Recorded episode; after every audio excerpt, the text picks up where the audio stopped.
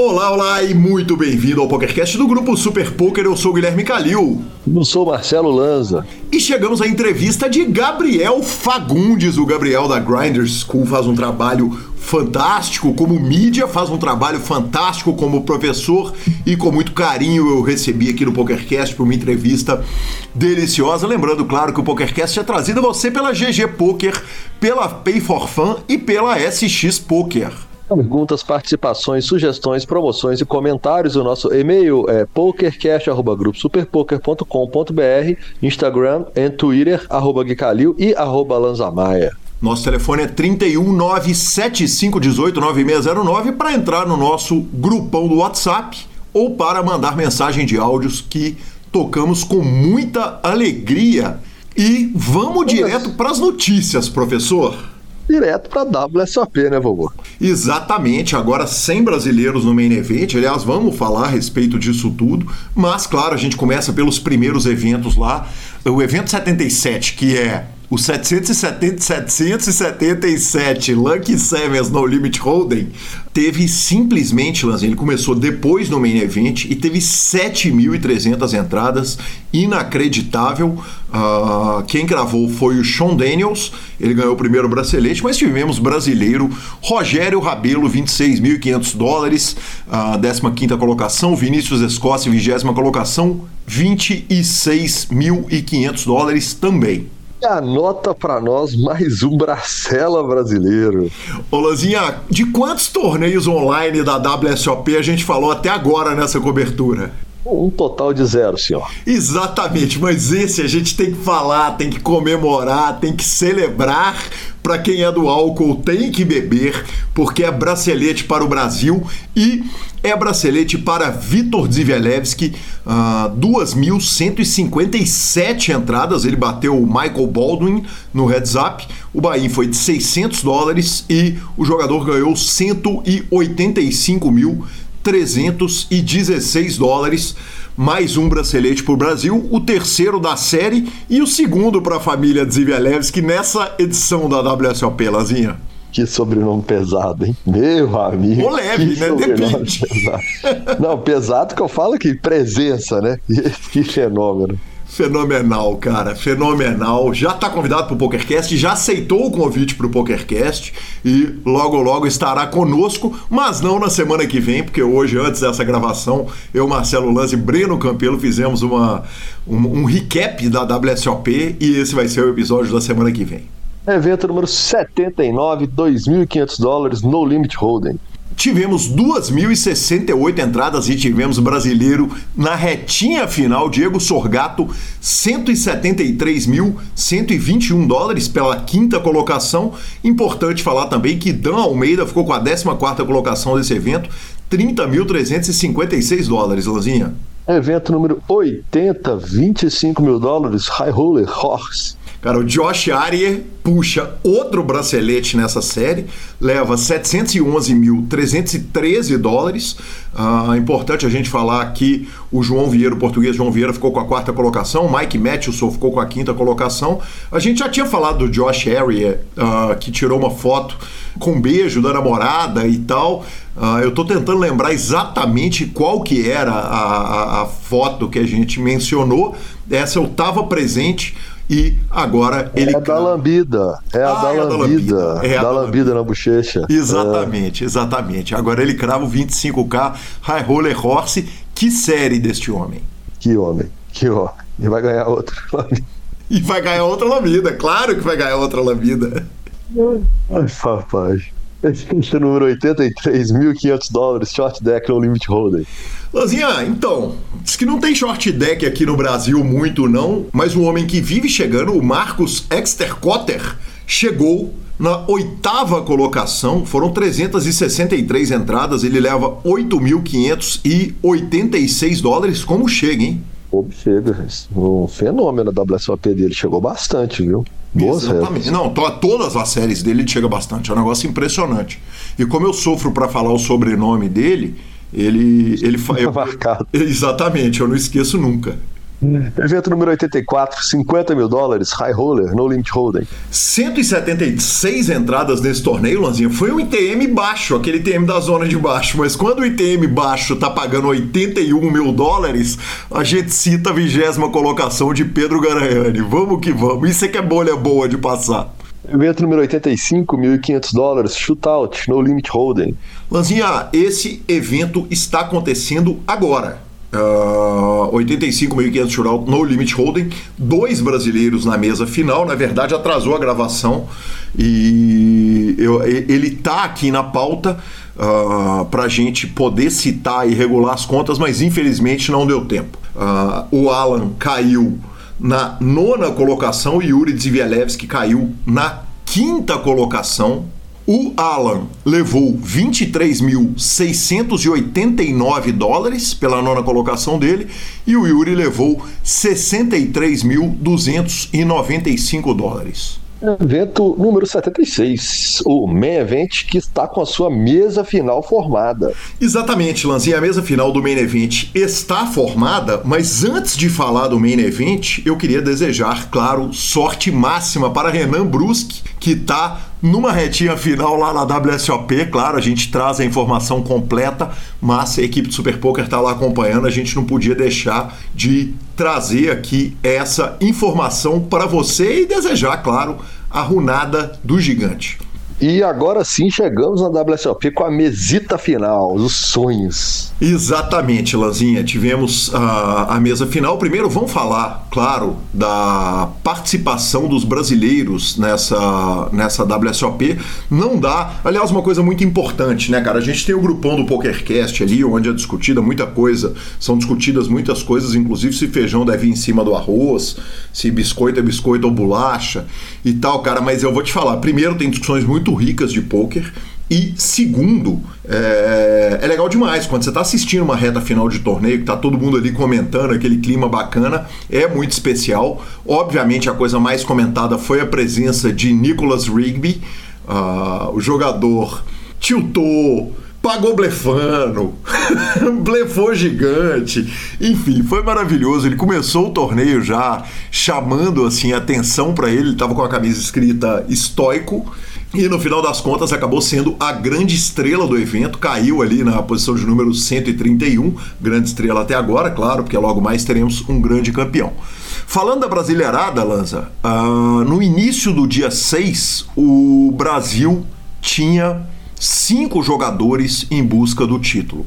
Eram Carlos Rox, Hilton Laborda, Luiz Dornelles, Rodrigo Motoc e o Vitor Pilon os cinco jogadores que chegaram uh, nessa reta final e aí, infelizmente, o dia 6 acabou sendo um dia que a brasileirada toda foi caindo. O Rafael Moraes tinha caído um pouco antes no dia anterior, ficou na centésima, centésima nonagésima sexta colocação, levou quase 60 mil dólares.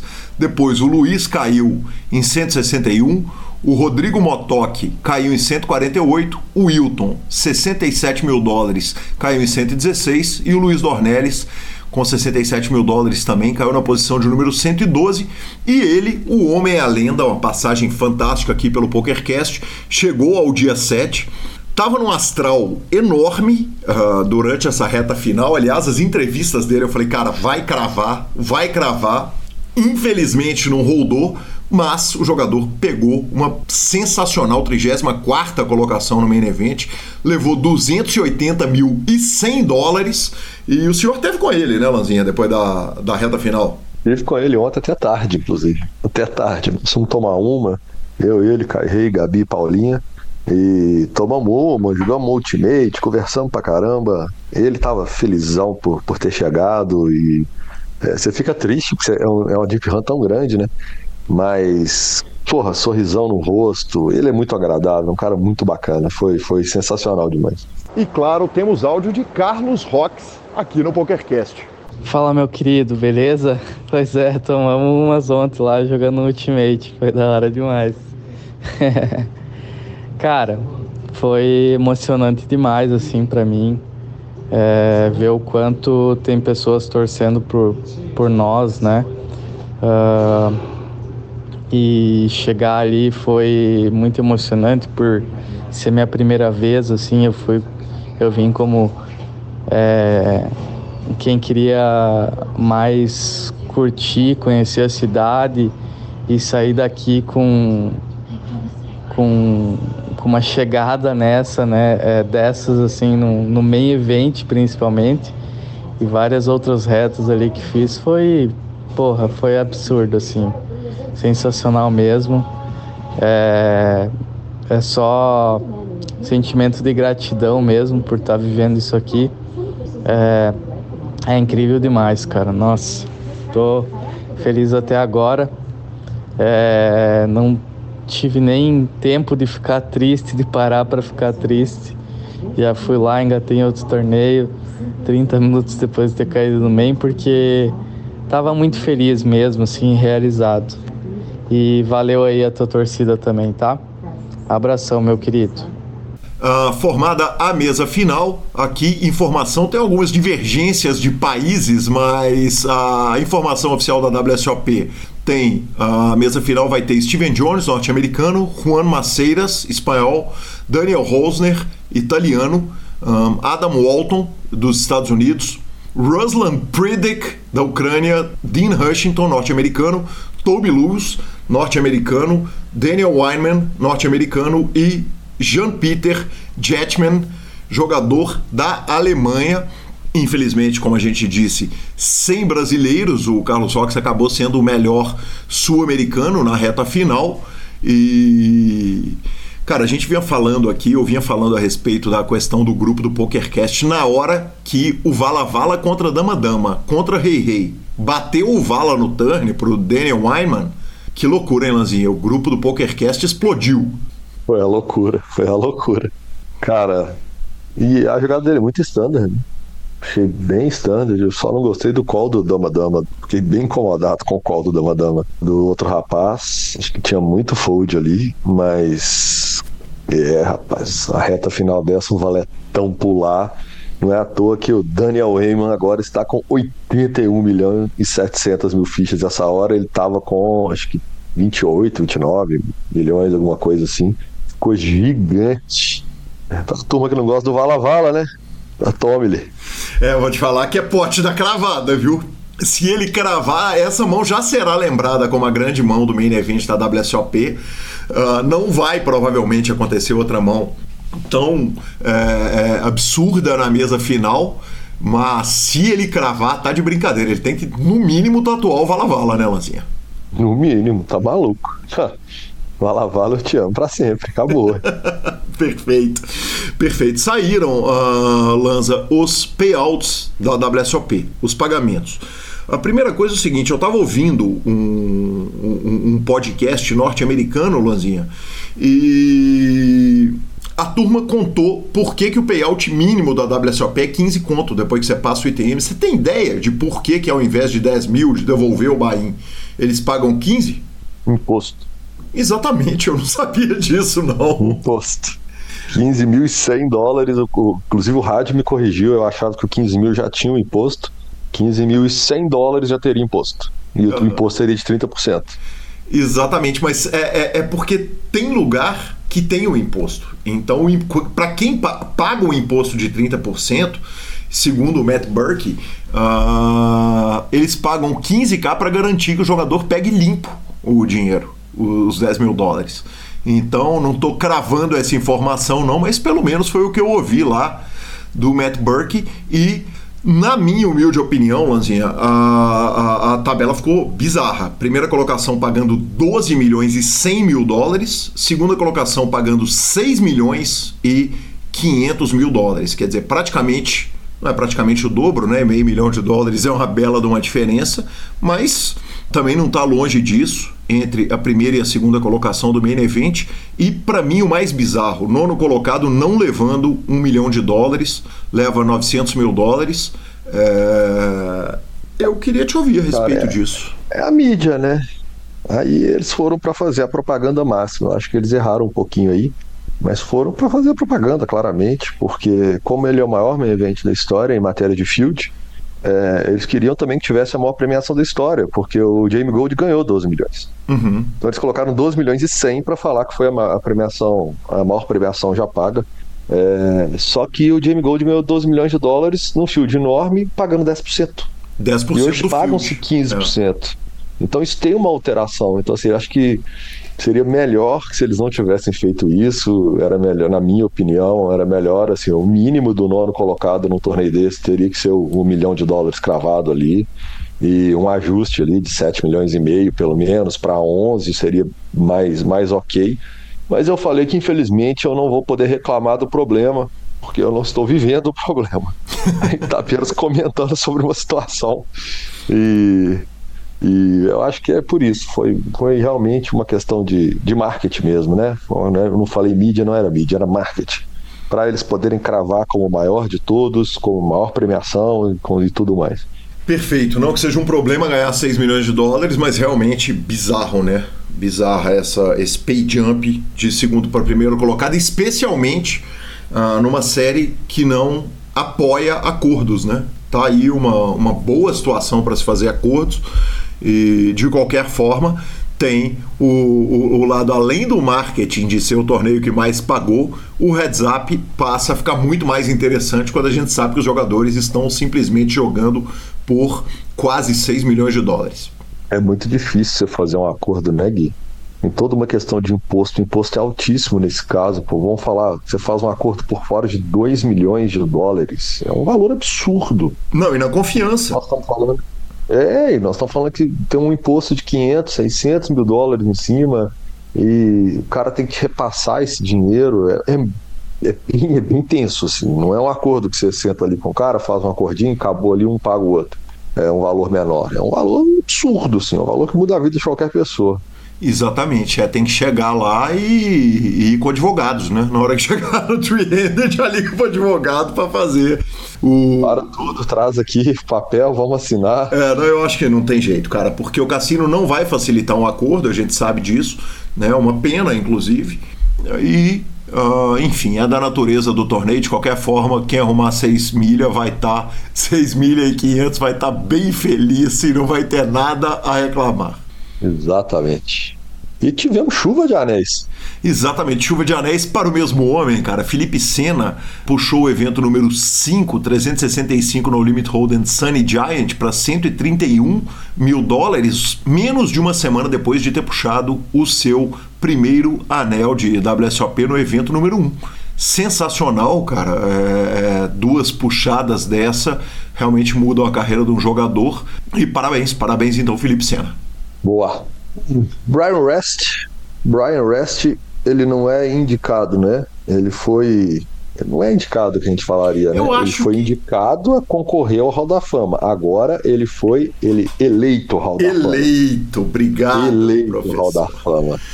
Exatamente, exatamente. O jogador tem apenas 41 anos de idade.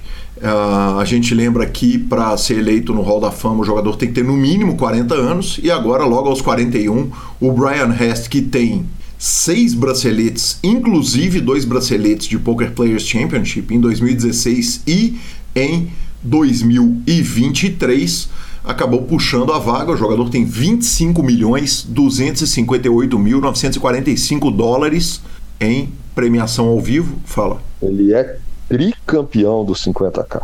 Ele estava em 2011, 2016. Ah, exatamente, perfeito. 2023, que homem maravilhoso. Exato, muito bem corrigido, professor, muito obrigado. É, 29 colocado na All Time Money List. E Lanza, eu, eu é, claro, parabéns ao Brian Hest, mas acho que o mais relevante disso é o seguinte: é uma mudada de rumo, né? A meninada nova tá chegando e uh, com essa turma completando 40 anos vai ter muita gente que vai ter potencial de Hall da Fama muito em breve. É, eles vão ter que mudar esse conceito rápido, porque tem muita gente aí que merece, como a gente falou, tem pessoas da, da indústria que não vão ter espaço assim na votação entre eles. É, a gente precisa que e dar uma ajeitadinha aí, pelo menos duas vagas, porque senão vai demorar tempo demais pra gente entrar, viu? Exatamente, exatamente. Vovô, tá chegando o BSOP Winter Millions? Tá chegando o Inter Millions e com ele está chegando o torneio de seleções, aquele encontro maravilhoso. É, então a gente já deixa aqui a nossa citada da runada. Vamos, seleção mineira de pôquer. Vamos, Minas Gerais. Vou lá como técnico, Lanzinha aí vão puxar, vamos em busca desse título também com uma seleção muito forte. A única certeza que a gente tem no momento é que vai ser mais uma vez um campeonato sensacional. Boa. E teve Mineiro também. Lanza, tivemos Mineiro e por que, que eu incluí o Campeonato Mineiro de Pôquer aqui? Porque foi um evento muito desproporcional para um título estadual. Um milhão e meio de reais garantidos, sendo um milhão no main event. A título de comparação, o CPH tem 500 mil no main event. O Mineiro já fez, né? Já é o segundo torneio com over um milhão garantidos. Agora, o primeiro não tinha sido só no main event, né? Esse foi um milhão só no main event.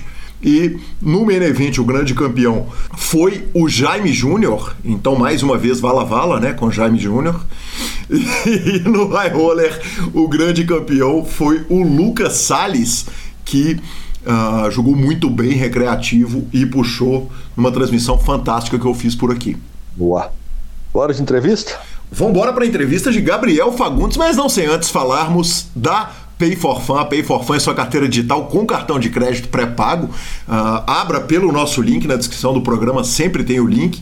E é, cartão de crédito pré-pago é a forma mais fácil de você depositar e tirar dinheiro de site e de aposta. Então não dá para perder os trabalhos da Pay for Fun, cara, essa empresa magnífica, fantástica, que apoia o PokerCast e que funciona maravilhosamente bem com suporte 24 horas. Ficamos com a palavra de Rodrigo Garrido. É isso aí, Gui. Então, a Pay é uma carteira eletrônica que qualquer jogador, qualquer pessoa que utilize os sites de poker e os sites de aposta, ele pode centralizar esse valor ali, ou seja, ele não precisa ficar com o dinheiro preso em um site ele simplesmente saca para o cartão, depois manda do cartão para outro site e tem a vantagem que dentro dessa carteira eletrônica ele consegue transferir para um amigo. Ele manda para quem ele quiser esse valor e o amigo deposita depois também para o site que ele quiser. Fica muito fácil você transacionar essa, essa ficha entre os sites e entre as pessoas. E agora sim, entrevista de Gabriel Fagundes. E com grande satisfação recebo aqui meu caro Gabriel Fagundes. Que homem, muito bem-vindo, Gabriel. Fala, Calil, salve, salve ouvintes aí do PokerCast. Prazerzaço estar aqui. Bora bater um papo aí bem legal com a turma.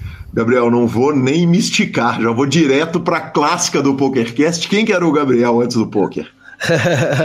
é, esperei muito responder essa pergunta, porque isso daqui me leva para 2010, 2011, lá no no PokerCast da Card Player, né? E quando eu estava começando a jogar poker ali, eu lembro de ter baixado todos os episódios e ficar ouvindo no metrô. é, então, pô, muito bom.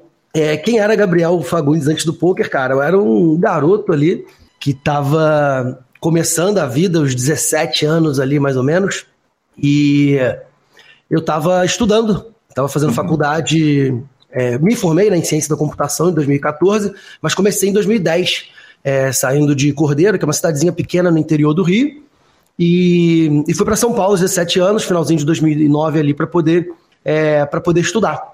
E aí comecei a trabalhar com programação também, galera aí de TI vai, vai saber bem do que eu falo, programei durante todo, toda a minha carreira ali curta é, em COBOL, que é uma linguagem de programação bastante antiga, e isso foi os meus três primeiros anos ali é, como, como analista de sistemas, e isso foi antes de, de começar a jogar poker, né? Cidadezinha ali no interior do Rio, depois eu fui é, para São Paulo estudar. Então era um garoto ali que não conhecia o poker, não tenho a minha família não tem nenhum contato assim com é, com poker, a não ser meu pai que gosta de um baralhinho, de uma tranca, de um buraco, mas é, não tinha tanto é, contato com o poker em si. E aí não tinha essa pretensão de, de conhecer o jogo, conheci mesmo depois que eu me mudei para São Paulo. Então era um garoto ali da cidade pequena, todo mundo conhece todo mundo, e sempre tentando ali, na correria ali da, da do início de vida ali, tentar, tentar crescer de alguma maneira, e acabei indo para São Paulo aos 17 anos. Perfeito. É, me conta um negócio. O poker entra menor de idade na vida. Ele entra ao vivo ou ele entra online com aquela famosa carteira falsificada de, de identidade do pai que tanta gente usou e que agora em 2022 a gente nem considera isso, né? Olhando em retrospecto, a gente falou tanto a respeito de tantos problemas que, que, que vem acontecendo online e isso aí tanta gente fez que é absolutamente standard, né, Gabriel? Exatamente, cara. Para mim não foi um problema, eu nem, nem precisei né, usar desses artifícios, uhum. é, porque logo que eu fui para São Paulo, completei ali 18 anos, e então a minha primeira conta é, nos sites de poker já foi com a minha, minha carteirada oficial ali. Então eu não tive esse problema, foi... É, eu comecei a jogar poker em 2010, né, já com, no, com 18 anos completos, e entrou logo que eu comecei assim a faculdade, cara. É, um, um, um, pessoal da minha turma já tinha um home game e o meu primo que quem insistiu muito que eu fosse para São Paulo, porque ele já já estava atuando na área de TI e tudo mais. Aí quando eu falei que eu passei lá é, para a faculdade, ele falou: "Não, vai vir para cá, a gente vai dar um jeito". E ele me apresentou o o poker, né?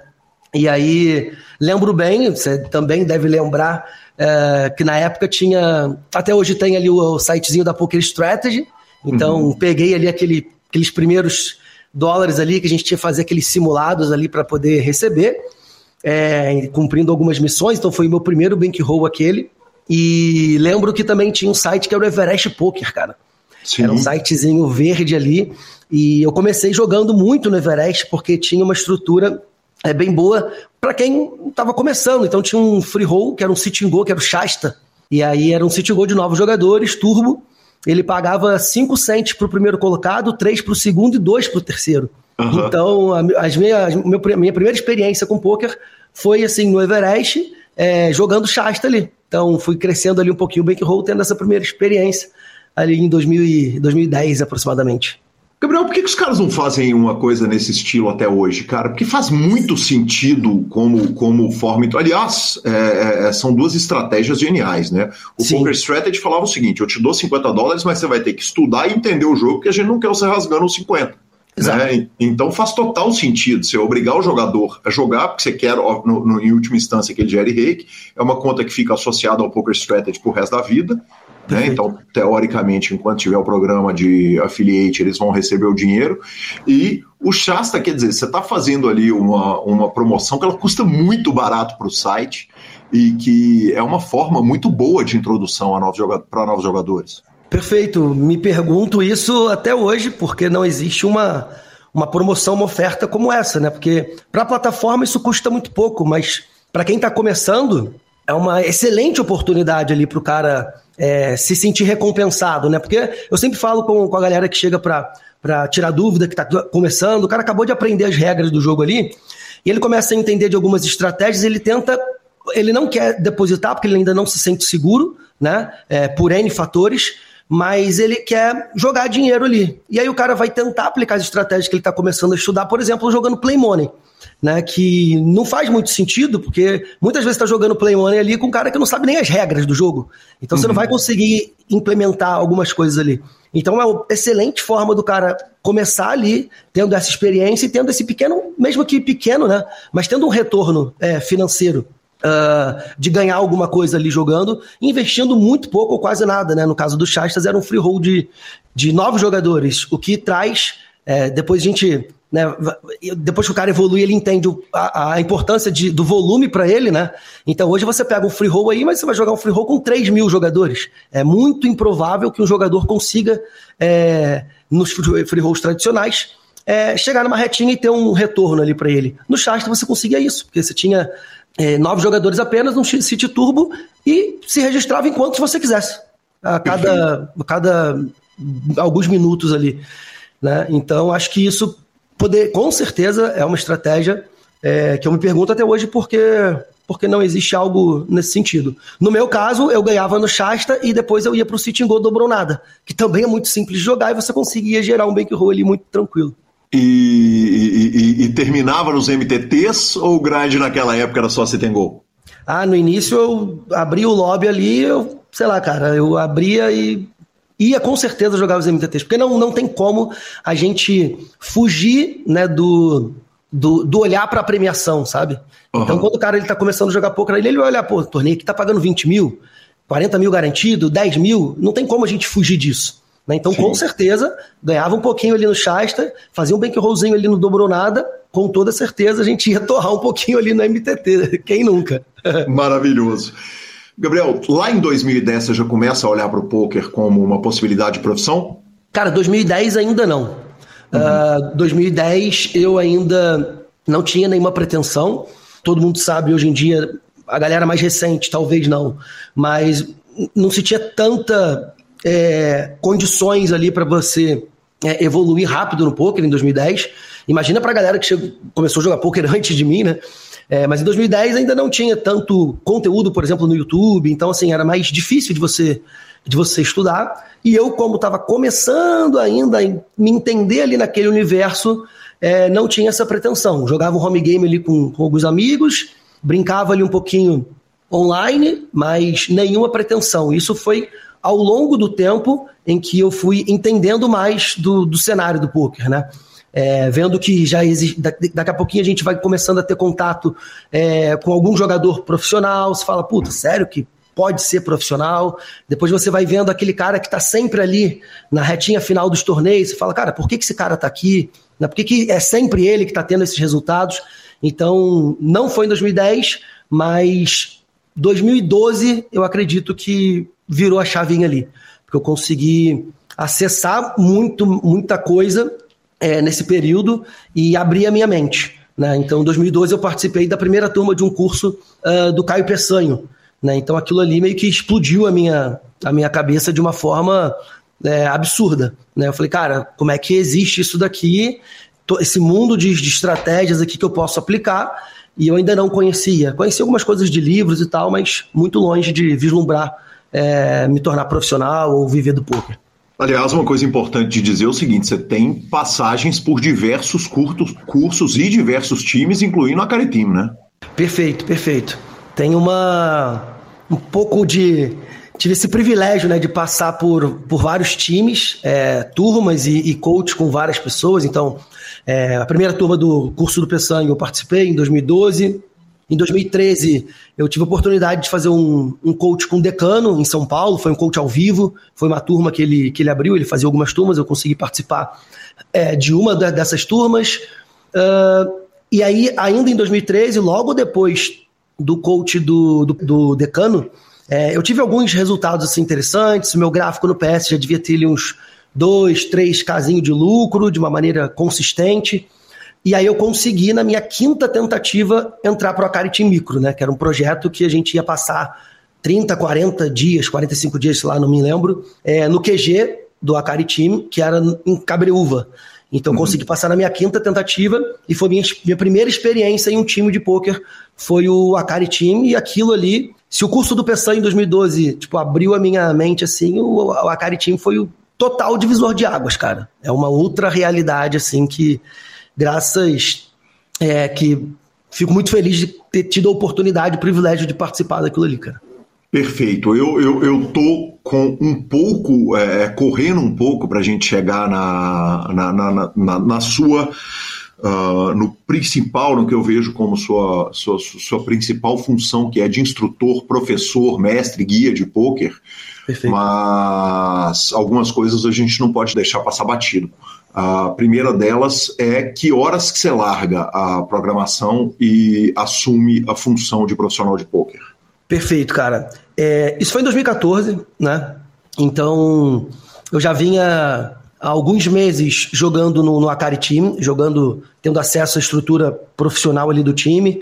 É, depois do Akari Team Micro, o Akari Team Micro foi em novembro de 2013, é, e aí eu já tinha total é, é, noção daquilo que eu queria, né? A carreira de, de como analista de sistemas ali já estava ficando em segundo plano, então, cara, todo o meu tempo que eu tinha extra ali é, era para o poker. Então, trabalhava, fazia faculdade, chegava em casa às 10, 10 e meia, 11 horas da noite, era o horário que eu tinha para poder grindar e para poder jogar. Muitas vezes via virado, trabalhar no outro dia, enfim. E Mas ali eu já tinha, é, no Acaritimo, já tinha noção de, do que, que eu queria para mim. Né? E aí, em 2014, quando fui para São Paulo, eu morei com meu tio, né, que é o pai do meu primo, que ele já era casado. É, então morei com o pai dele e o pai dele voltou pro, pro Rio, né, em 2013. É, o meu primo, final de 2013, ele também voltou pro Rio. E aí em 2014, quando eu já estava no Acari há um tempo, já tinha lucro com o jogo, já conseguia ganhar, já estava dando até algumas aulas ali, mesmo para algumas turmas é, micro, para alguns grupos de alunos, é, eu já conseguia é, o poker já estava me retornando próximo daquilo que eu ganhava como analista de sistemas em São Paulo. Então, uhum. primeiro, eu já não tinha. É, tinha amigos, mas não tinha nenhum, nenhum familiar próximo em São Paulo. Então eu olhei e falei, cara, o que, que eu estou fazendo aqui? né? é, e segundo, eu fui olhar para os custos de viver em São Paulo, na capital. E aí, custo de moradia, de alimentação e tudo mais, era um custo muito alto. Então eu falei, cara, se eu já estou ganhando, o poker já está me dando é, um retorno próximo daquilo que eu ganho aqui, mesmo que eu tenha um custo mais baixo e ganhe um pouquinho menos, é, eu consigo viver bem. E aí eu voltei é, para o Rio, é, para o Rio de Janeiro, onde todo mundo, é, eu conhecia muito mais gente, é, minha namorada estava aqui, minha, meus familiares todos aqui, então foi quando eu decidi é, voltar. E aí é uma, uma coisa que a gente sempre bate na tecla do se você vai se dedicar ao poker, você tem que ter ali um mínimo de segurança né? É, para que você foque somente em jogar. Então, eu cheguei pro meu gerente lá e falei, Tiagão, é, vou ter que voltar, cara, mas não tô pedindo demissão, mas eu prefiro que você me demita, porque eu, eu prefiro, eu quero, preciso receber tudo aquilo que eu tenho de, de é, para receber aqui, de que a empresa pode pagar, é, dos benefícios e tudo mais para que eu use isso também para me manter durante pelo menos um ano. Né? Uhum. É, juntava ali algumas outras economias que eu tinha, então pedi que ele me mandasse embora. Ele falou: não, com certeza, vou te mandar embora. Então a empresa pagou tudo aquilo, não acabei perdendo nada, né? perdendo nada, porque eu não consegui fazer isso, esse acordo com ele. E aí isso conseguiu me manter durante pelo menos um ano. Então, assim, eu não precisava de é, tirar ali do dinheiro do poker, por exemplo, pagar uma conta de internet, um, alguma parada, porque eu já tinha essa essa, essa segurança, o que eu acho que é ideal para quem está começando hoje. Então, quando eu larguei a carreira de TI, foi quando as pessoas mais próximas de mim em São Paulo já não estavam mais lá e fiz as contas de que acabava não valendo a pena é, continuar na cidade. E se fosse o caso de é, voltar a trabalhar com TI também, poderia tentar fazer isso aqui no Rio de Janeiro, que não teria tanta dificuldade. Então foram esses os motivos que me levaram é, a pedir demissão do meu trabalho e voltar para o Rio para focar somente no poker. Foi ali em meados de 2014, junho de 2014, se eu não estou precisamente enganado. Ô, Gabriel, que ousadia a sua falar que no Rio tinha família, no Rio tinha os amigos, no Rio era mais barato e não citar o seu clube, né? Que apesar de eu ser muito claro com você ao longo de toda a nossa vida, que eu tenho zero simpatia pelo Flamengo, mas eu imagino que você, frequentador de estádio, deve ter levado isso em consideração pra caramba, né? Muito fortemente. Inclusive, quando lançou em 2013 ali o programa de sócio torcedor do Flamengo, no primeiro, na primeira semana eu já fiz assinatura mesmo morando em São Paulo e mesmo sem poder frequentar é, é, semanalmente ali os jogos, né? Mas mesmo assim eu estava lá e com certeza foi um fator determinante. Então, perdi poucos jogos de lá para cá, é, graças a Deus. Perfeito, maravilhoso. Quer dizer, na hora que você começa a, a larguei, vou profissionalizar no poker. Quando o Gabriel é jogador e quando o Gabriel é professor? Perfeito. Nessa época eu era 95% jogador. 2014, uhum. 2015, é, 2016 ali, eu só pensava basicamente em jogar. A partir de 2016, eu comecei é, a assumir algumas outras é, tarefas. Né? Então, final de 2015, por exemplo, eu já tinha tido algumas experiências dando, dando aulas, e algo que me ajudou muito é, lá no Acari Team até, o Acari ele falava muito sobre isso. Então, assim, na nossa primeira reunião, eu lembro de estar sentado assim, na varanda lá do QG, e ele falando, cara, vocês não tem que, daqui dessa turma de 10 jogadores, é, talvez um consiga se tornar profissional. É, uhum. Os outros provavelmente não vão conseguir. Talvez dois, né? Três ali se for muito fora da curva. Então, isso me pegou ele. Vocês têm que abrir a cabeça de vocês para pensar em outras possibilidades é, de, de fazer ali algum. de ter receitas, né? De ter. de fazer dinheiro.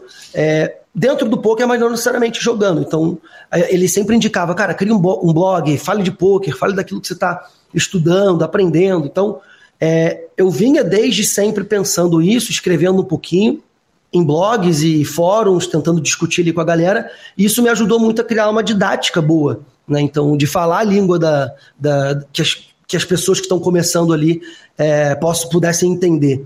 Então, de 2014 ali até 2016, é, praticamente full-time jogador, era somente esse o meu, meu objetivo. E a partir de 2016, é, já tinha tido algumas experiências dando aula e eu, com, e eu abri um time de sitting né? Uhum. Que era o Evolution Poker Team. E é, com certeza também aquilo ali me ajudou demais a me desenvolver é, como professor. E, cara, eu gostei muito de estar ali, sabe? De, de estar naquela posição, não por ser, não por ser é, por ego nem nada do tipo, mas é porque era, é, é muito gratificante você explicar algo para alguém que até então era obscuro e o cara chegar para você e falar, puta, finalmente agora eu entendi isso, sabe? Uhum. É, eu, eu, gosto de estar ali com, a, com, as pessoas e, e, e ensinando de, mesmo que o básico do jogo, né? Então, a partir de 2016 no time, que era o Evolution Poker Team, eu comecei a me dividir muito e pegar muito gosto em ensinar. Então, no time, é, eu continuava jogando MTT. Em 2016 eu já não estava jogando mais é, nem no Akari Team, nem no Steel Team do João Bauer. Eu estava jogando por conta própria e resolvi abrir esse projeto, né? Do time de Sitingô, que a gente chegou até, acho que, um pouquinho mais de 150 jogadores ativos no time.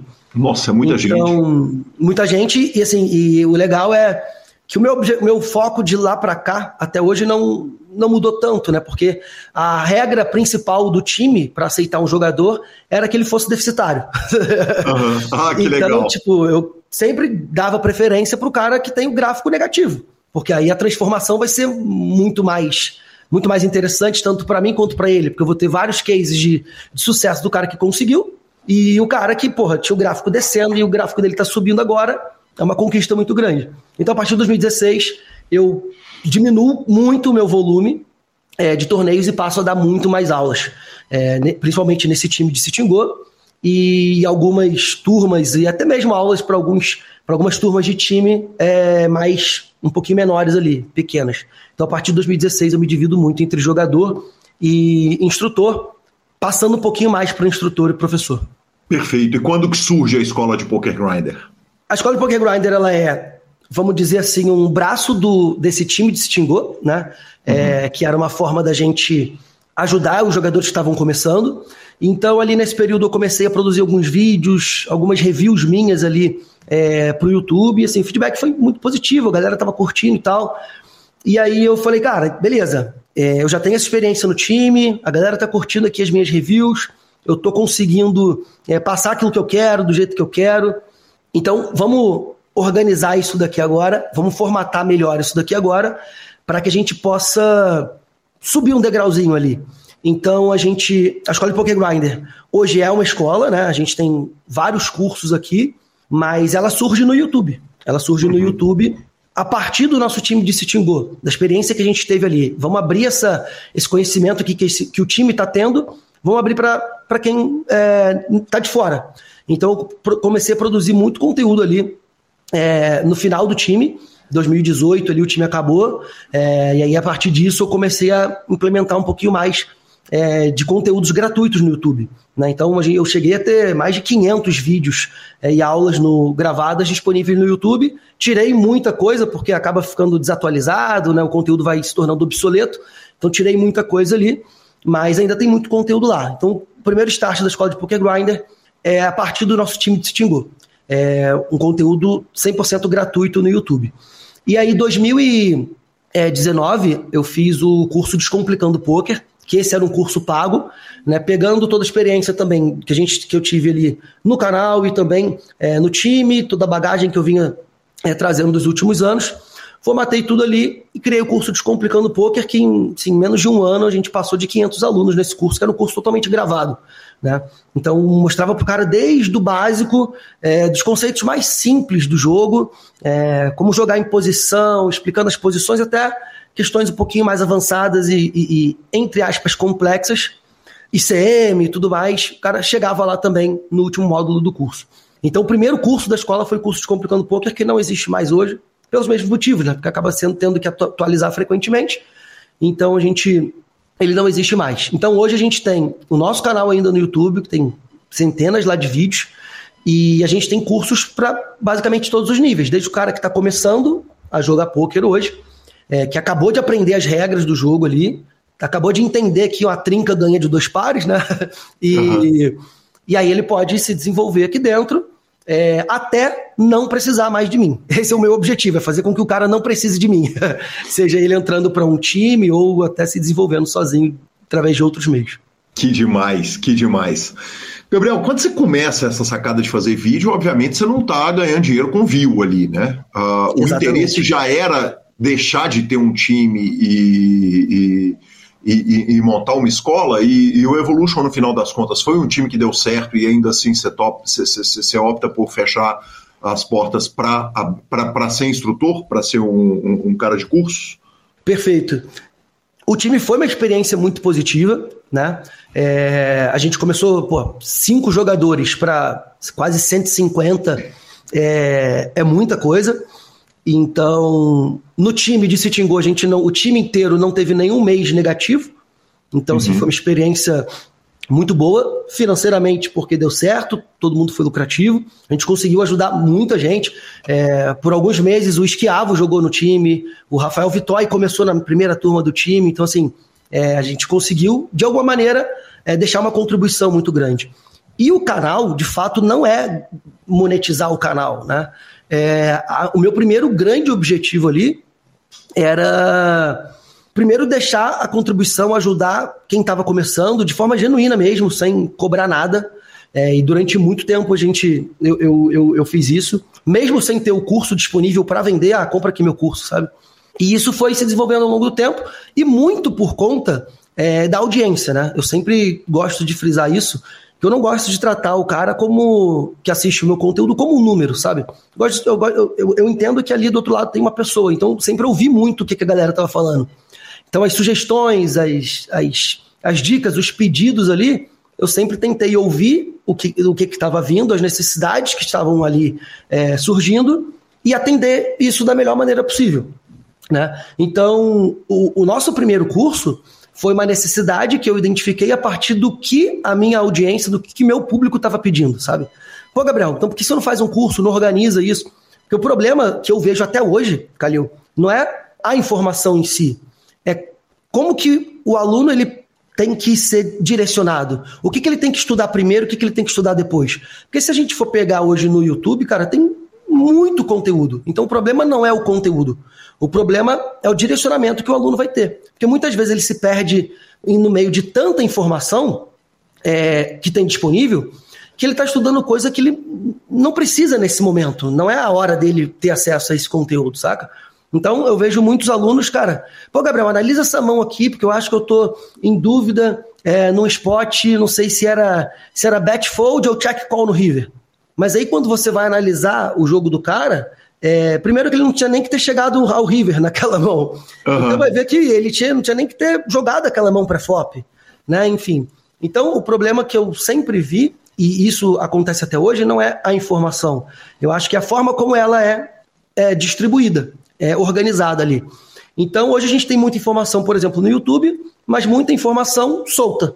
Né? Uhum. Então, o cara ele vai pensar em ferramenta, pô, tem, tem, hoje tem é, solvers, hoje você tem ali o Hand to Note, HM, Poker Track, você tem o, o, o Holder Research, você tem o Equalizer, você tem uma série de ferramentas e o cara fica perdido. Beleza, tem um monte disso daqui, mas o que, que eu preciso agora?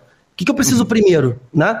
Então, a minha ideia do primeiro curso foi ouvir o que, que a galera estava pedindo, que era, Gabriel, organiza o, o teu conteúdo de forma mais passo a passo, mais simples, que a gente possa começar de um, do, do ponto A e chegar lá no final tendo mais possibilidade de ter resultado.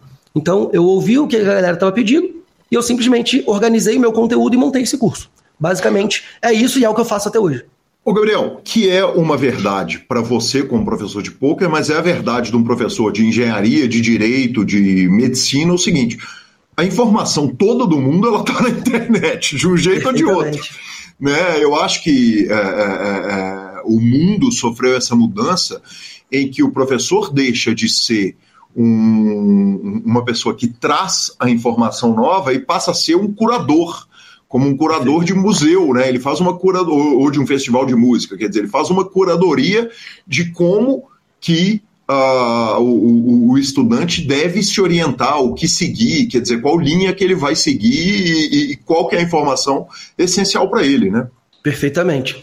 E isso traz para a gente também uma outra, um outro tema, né, que, que surge frequentemente, que é, cara, nem sempre o melhor jogador, o cara muito bom tecnicamente, ele vai conseguir, ele vai ser capaz de transmitir o conhecimento que ele domina de uma maneira clara para outras pessoas entenderem, né? Uhum. Então, é, essa capacidade eu acho que é, é, um problema também, né? Muitas vezes a gente acredita que o cara que é muito bom tecnicamente é, sempre vai ser ali o melhor professor, mas nem sempre esse cara vai conseguir organizar tudo aquilo que ele sabe e entregar de uma maneira mais mastigada para quem está ouvindo, para quem está recebendo aquela informação.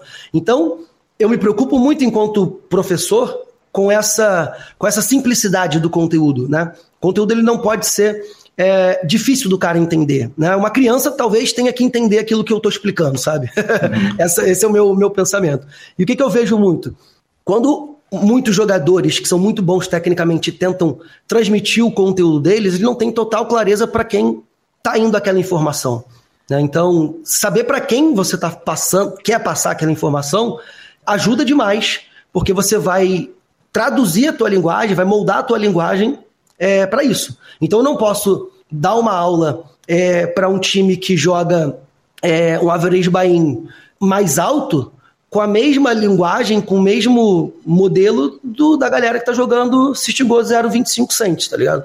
É completamente diferente. Eu acho que isso é o que trava muitas vezes muita, muita gente boa de conseguir ser um bom instrutor e também do cara que está consumindo aquele conteúdo de entender aquele conteúdo ali.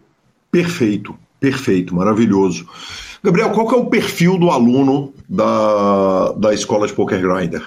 Eu divido esse perfil basicamente em, em dois grupos. Né?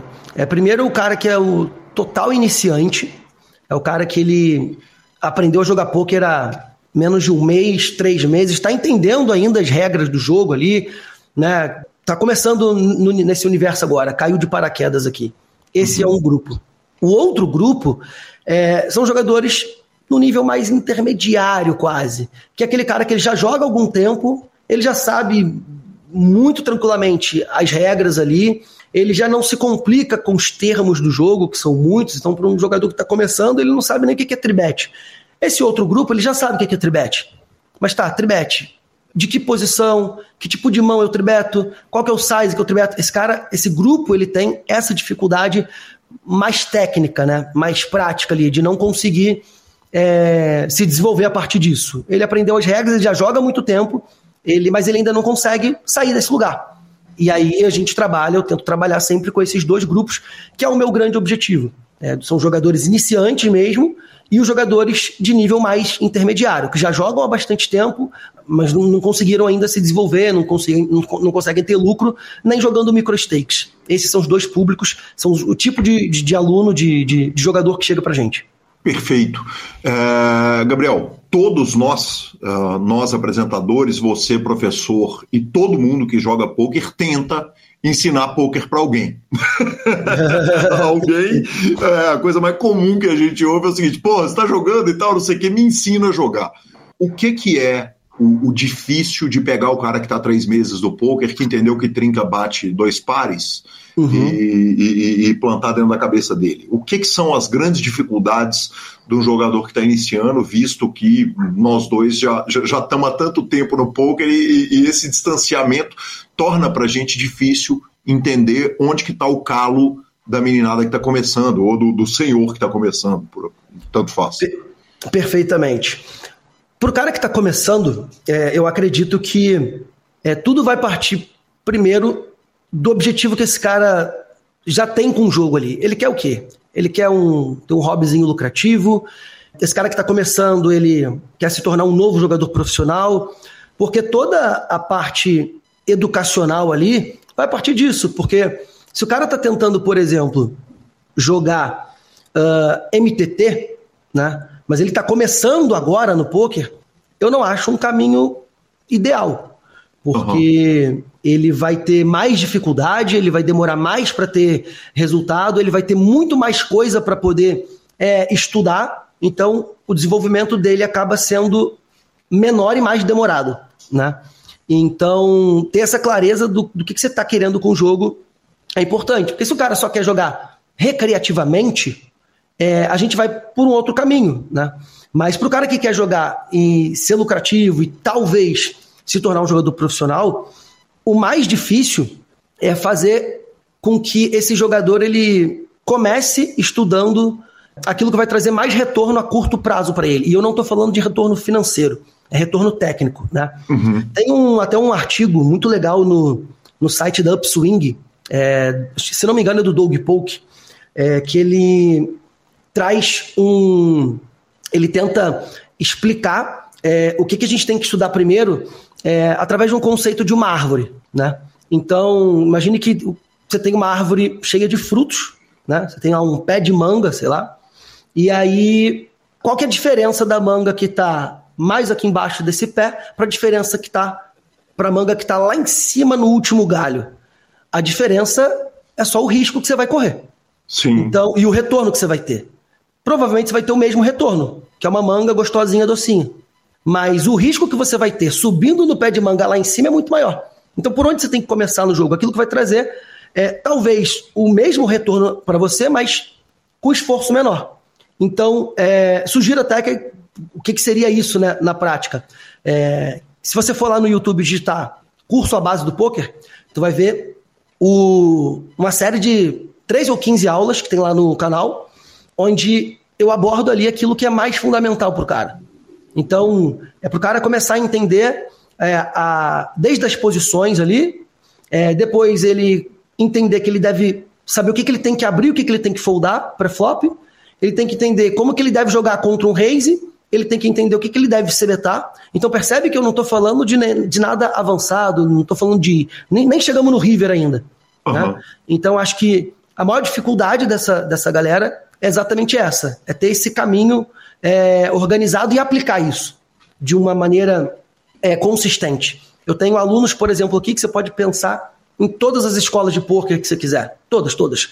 Pensa um curso meu, pensa Reg Life, pensa cursos lá de fora, e o cara ele já fez todos eles. Só que ele não tem volume e ele não aplica nenhum deles. Essa é a grande questão.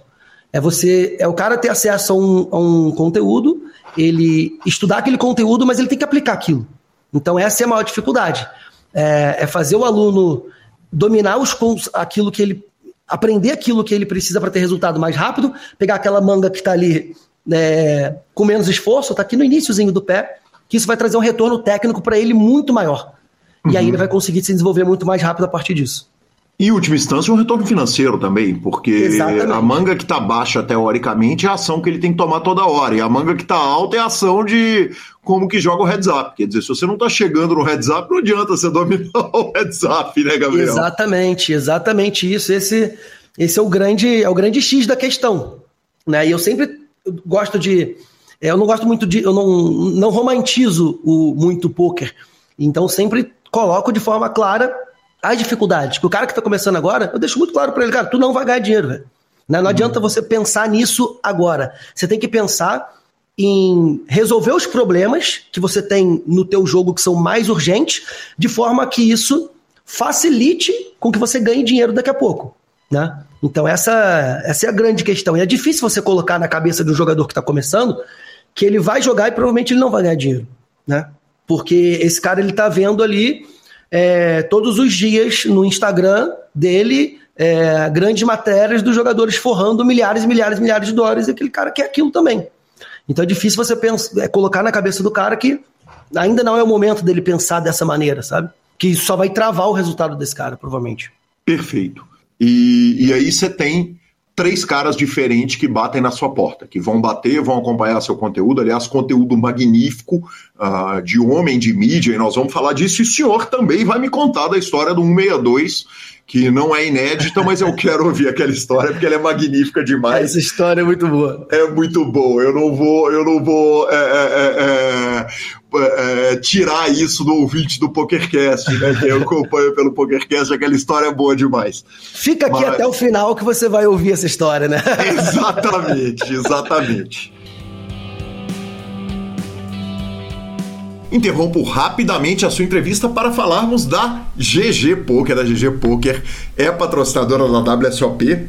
São 89 eventos esse ano, então semana que vem ainda tem mais um monte de WSOP. Claro, tem também a, a nossa conversa com o querido Breno Campelo, fazendo aquele fechamento, passando a régua na série e voltamos para Gabriel Fagundes. Então, uh, você tem um mundo em que você tem três jogadores aparecendo e batendo na sua porta. Um fala que quer bater o jogo do clube, o outro fala que quer bater o home game dos amigos dele, em que todo mundo vê todos os flops e joga todas as mãos, e o terceiro jogador fala: não, eu quero formar uh, o, o, meu jogo para eu entrar para o samba, para eu entrar para o Forbet, para eu entrar para o Nine Tails. Perfeito. Grande objetivo de vida, ótimo. Exatamente. É um ótimo objetivo para qualquer um. Como que você consegue diferenciar esses jogadores? Quer dizer, o mesmo curso atende esses três caras ou o trabalho ele passa a ter que ser individual? Como que você, como professor, vai guiar esses três caras? Perfeito. O mesmo curso pode começar a atender essa, essa turma.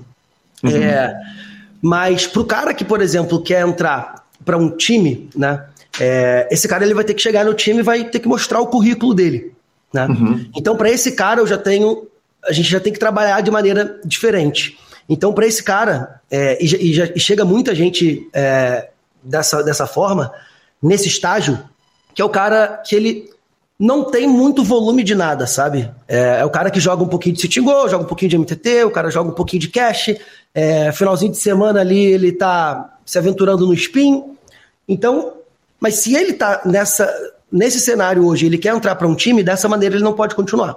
Então já chego pro cara e trabalho de uma maneira com ele da seguinte forma: a gente vai ter que escolher primeiro uma modalidade, né? É, a gente vai ter que ver quanto que você tem ali de BR para você começar e ver qual o limite que você bate. Porque uhum. se você chegar lá no time, você vai chegar lá no samba, vai chegar o Kelvin, quero jogar aí no samba, posso? Tá, me mostra aí o que, que você tem.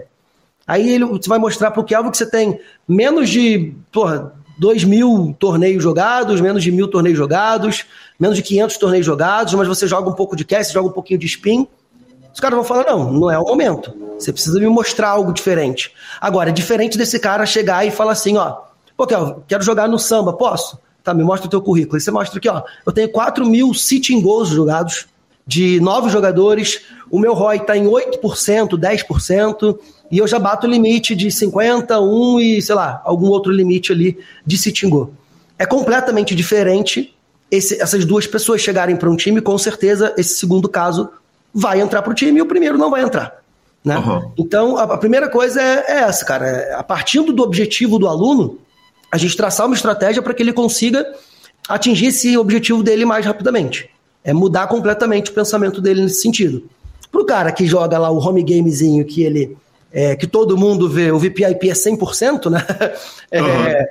é, para esse cara, dá para a gente trabalhar. O curso inicial, ele vai conseguir entender é, e aplicar toda aquela, aquela lógica, mas não necessariamente ele precisa ter o mesmo nível de empenho é, em termos de volume e, e prática ali do cara que está querendo entrar para um time. É algo mais leve, algo mais light, que individualmente a gente até também faz esse trabalho, que é focado no jogo do cara, só melhorar o, o, o jogo dele, para a realidade dele, para o tipo de cenário que ele está inserido, para o home game dele ali. Então, inicialmente, o curso vai, o, o primeiro curso é, serve para os dois, é, seja um curso de sitting go, por exemplo, mas daqui a pouco, mais para frente, a gente vai dividir esses dois jogadores em, em, dois grupos com objetivos diferentes e trabalhar de forma mais personalizada. Quando alguém me procura para ter aula individual, por exemplo, é, Gabriel, me passa aí o conteúdo programático que eu quero fazer uma mentoria individual, sabe, alguma coisa com você. Eu não tenho esse conteúdo programático. por quê? Porque quando a gente trabalha individualmente, eu tenho que trabalhar individualmente de forma personalizada com o cara. Porque uhum. a necessidade do João é diferente do José. Então a gente, obrigatoriamente, nas duas primeiras aulas individuais, por exemplo, que eu tenho com o aluno, a gente vai fazer algumas análises de torneios do cara e vai fazer uma análise de todos os stats do cara, desde o Sharkscope até uma base de dados lá do HM que ele tenha, para tentar de fato identificar onde esse cara está errando, o que mais está tirando dinheiro dele e, e as aulas subsequentes serem focadas nisso. desses erros do mais grave, do que tira mais dinheiro dele, para aqueles menos graves. Então a gente divide nesses dois grupos, mas de forma individualizada dá para fazer esse trabalho mais personalizado. Ô Gabriel, é, uma coisa que você bate muito, e eu já te vi falando muitas vezes no seu, no seu trabalho, em entrevistas e tal, é a questão do foco em uma modalidade única. Perfeito. E o foco em uma modalidade uma pode ser chato pra caramba, né, velho? Vamos de convenhamos. E é chato. né? Porque uh, eu pego lá no meu começo de carreira no poker, eu jogava Badug, Dust to Seven, Limit Holder, No Limit Holder, Pot Limit Omaha, se tem gol, torneio, cash, uh, Spin and Go não jogava porque não existia. Perfeito, mas se tivesse, estava lá. Exatamente, mas é, é, é, é muito mais agradável para um jogador recreativo jogar uma porrada de coisa, poder mudar a modalidade do que jogar especificamente numa modalidade. Mas houve um tempo que era batível. Você uhum. batia por pouco jogando um monte de modalidade. Nós chegamos num ponto que um cara que não é especialista não vai bater jogo nenhum em stake nenhum. Quer dizer, esse é o estado atual do poker no mundo hoje. Claro que a gente tem que tirar o Yuri, o Shondib, alguns caras Perfeito. que destroem tudo que jogam. Mas, mas lá no low stakes, dá para bater múltiplas coisas sem ser especialista? Por diversão?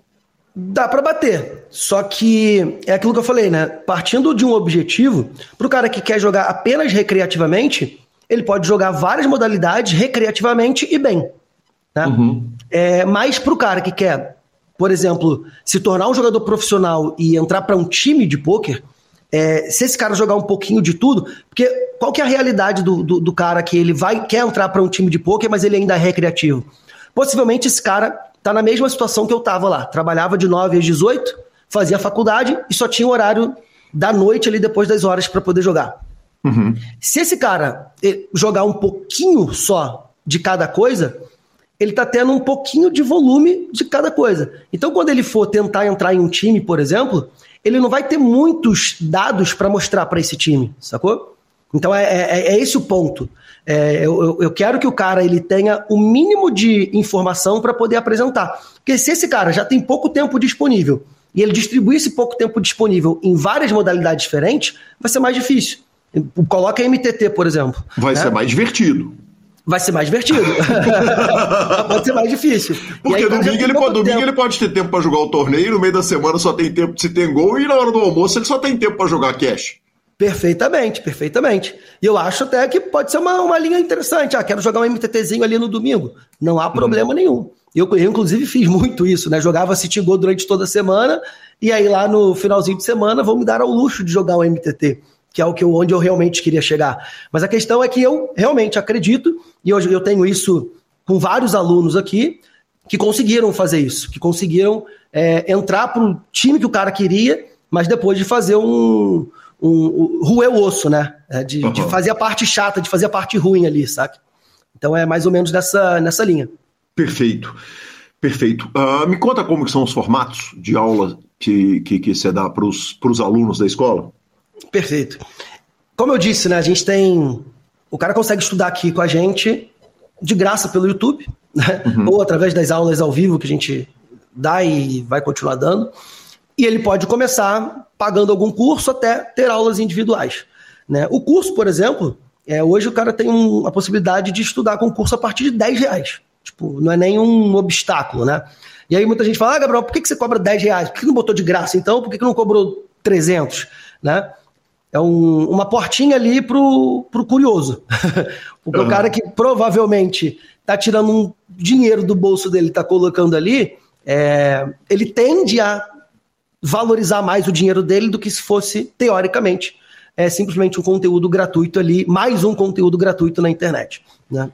Então ele pode estudar. E é um curso de Citingô. É um curso rápido, direto ao ponto, é, sem entrar em muitas questões é, é, avançadas, mas é um curso que o cara consegue maratonar ele ali rapidinho, em uma semana, 10 dias, 15 dias, e aula de 10, 15 minutos, sabe? Ele uhum. consegue maratonar e já começar a jogar e já começar a mudar o jogo dele, a ter mais resultado.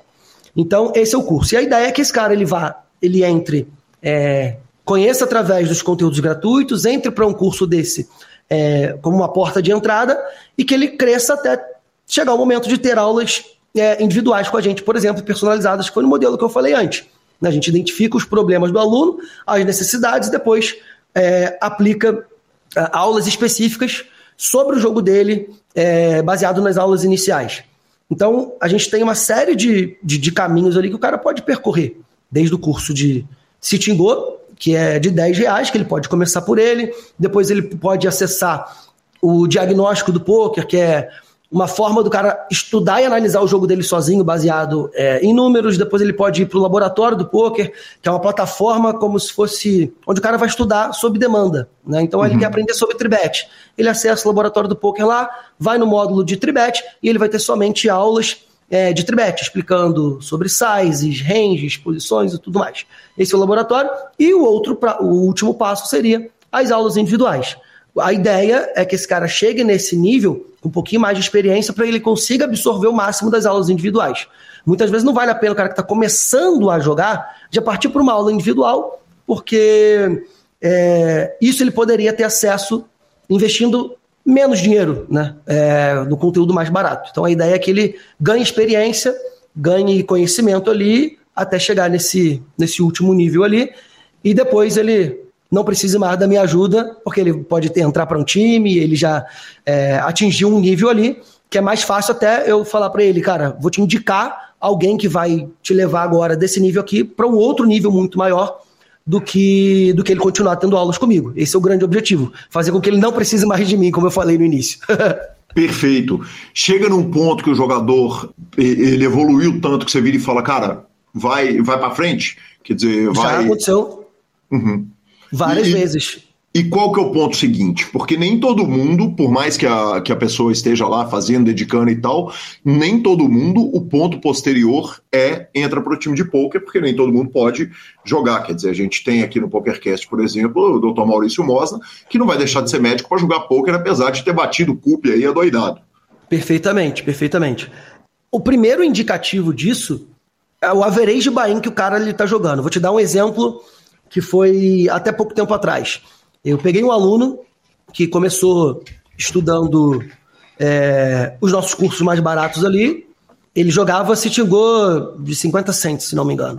Uhum. Ele dividiu o tempo dele com entrega de aplicativo e, e o poker, né? E aí ele foi estudando, estudando, evoluiu para jogar um dólar, depois passou a jogar três. E quando ele chegou nos sete dólares, é, jogando Go, por exemplo, Aí ele conseguiu entrar e fazer aulas individuais. É, e o objetivo era fazer com que esse cara saísse dos 7 dólares. Ele jogava ali 3,50 e um pouquinho dos 7 dólares. Então, o objetivo das aulas individuais que eu fiz com esse cara era fazer com que ele tivesse, ele batesse o limite de 7 dólares e fosse jogar os, os, os níveis é, mais caros ou até mesmo é, migrar para MTT, que era o que ele queria muito. Né? Uhum. E aí, com a base toda que ele já tinha, eu já sabia que ele conseguiria fazer isso em pouco tempo. Então, ele de fato conseguiu. É, com quatro meses, ele bateu ali o City Go de, de 7 dólares, é, nove jogadores turbo. E aí eu falei para ele, cara, é, a gente já chegou num nível aqui que você já tem é, a qualidade para poder fazer moving up, se você quiser, e você pode também migrar para poder MTT, você pode entrar para um time e tudo mais. Então, esse indicativo de que ele vai jogar um limite mais caro e que provavelmente ele, vai, ele pode ter aulas com jogadores, com instrutores e professores melhores do que eu, é um dos que eu utilizo e eu sou bem sincero com o cara. E várias vezes chegou aluno aqui que, é, para ter aula, o cara tem mais de 100k de profit. Uhum. Né? Mais de 120k de profit há pouco tempo. Eu falei, pô, cara, eu prefiro nem fechar um pacote de aulas contigo, porque talvez eu possa agregar pouco no teu jogo, sabe? Uhum. Então, sou bem sério, cara aqui, ó, chama esse camarada aqui que ele vai conseguir te ajudar de uma maneira muito, muito mais eficiente. Então, sou muito claro e muito sincero com os jogadores nesse sentido. Bacana demais, bacana demais. Uma parada que você bate demais, né? Você recebeu inúmeras vezes o, o Danilo Uh, Danilo, que é um, uma cabeça brilhante aí no, no, no, na parte disciplinar do poker, que é a questão da disciplina. Gabriel, quantos grandes jogadores que vocês já viram ter carreira encerrada por, pela questão disciplinar? Cara, grandes, eu já vi muitos talentos, assim, né? Vamos talentos, claro. Uhum. É, muito, muito jogador que era muito bom de jogo, sabe? O cara é muito bom de. Se você botar qualquer jogo ali pro cara jogar, ele vai matar. E por falta de, de disciplina, de consistência, pelo menos uma dezena ali uhum. de, de, jogadores de, de, de, bons talentos. E isso nem sempre vai ser. É, é, fácil de resolver, né? Porque muitas vezes o cara ele não consegue é, ser consistente, ele não consegue ser um jogador disciplinado porque ele tem problemas ali de, de fato que precisa de ajuda profissional, né? Não, não é somente o cara ler um livro de autoajuda, sabe? E, uhum. uh, tenha bons hábitos ali que você vai conseguir resolver. Não, muitas vezes é um problema, o cara precisa fazer uma. É, partir para uma terapia, algo é, é, nesse sentido. Então já viu pelo menos aí uma dezena de jogadores é, nos times aí que, que eu passei muito jogador bom tendo esse tipo de esse tipo de, de problema. E assim, e não que todo jogador que não seja totalmente disciplinado, ele vai ele não vai conseguir chegar e atingir os objetivos dele, né? Mas eu imagino que o mínimo de, de, de disciplina nesse sentido vai ajudar muito, né? Então acho que é um, é um caminho ali que o cara precisa, precisa ter cuidado, né? É o, eu vejo muito o debate, né, sobre, é, por exemplo, o estilo de vida do Pitão, né? É, Sim. E é um case né, de cara, o cara, quem acompanhou o início né, da carreira do, do Pitão lá atrás, pô, viu quanto que o cara ralou para chegar hoje, tá ligado?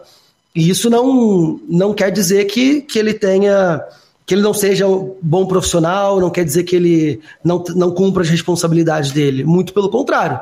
Né? Então, eu acho que o problema é quando você quer ter o estilo de vida de um jogador ou aquele estilo de vida ali cedo demais. Eu acho que talvez esse seja, pode ser um problema sim. Perfeito, bacana demais. Cara, vamos falar de uma parte legal demais do seu trabalho, que foram as lives beneficentes. Eu, particularmente, me utilizei muito da do Luiz Esquiavo. E, uhum. e, e, aquele trabalho foi um trabalho demais, né? Um trabalho que você convidou grandes nomes do poker para ir dar aulas e, e, fazendo de forma beneficente. Me conta primeiro como você fazia para arrecadar a grana para doar e para quem que você doou. Perfeito, perfeito. É, a gente fez a arrecadação, eram duas formas de, de arrecadar né, os fundos ali para doação. É, a primeira era uma doação direta, então o cara ele poderia. É, eu separei uma conta só para receber essas doações diretas, uma uhum. conta que não era utilizada é, por mim.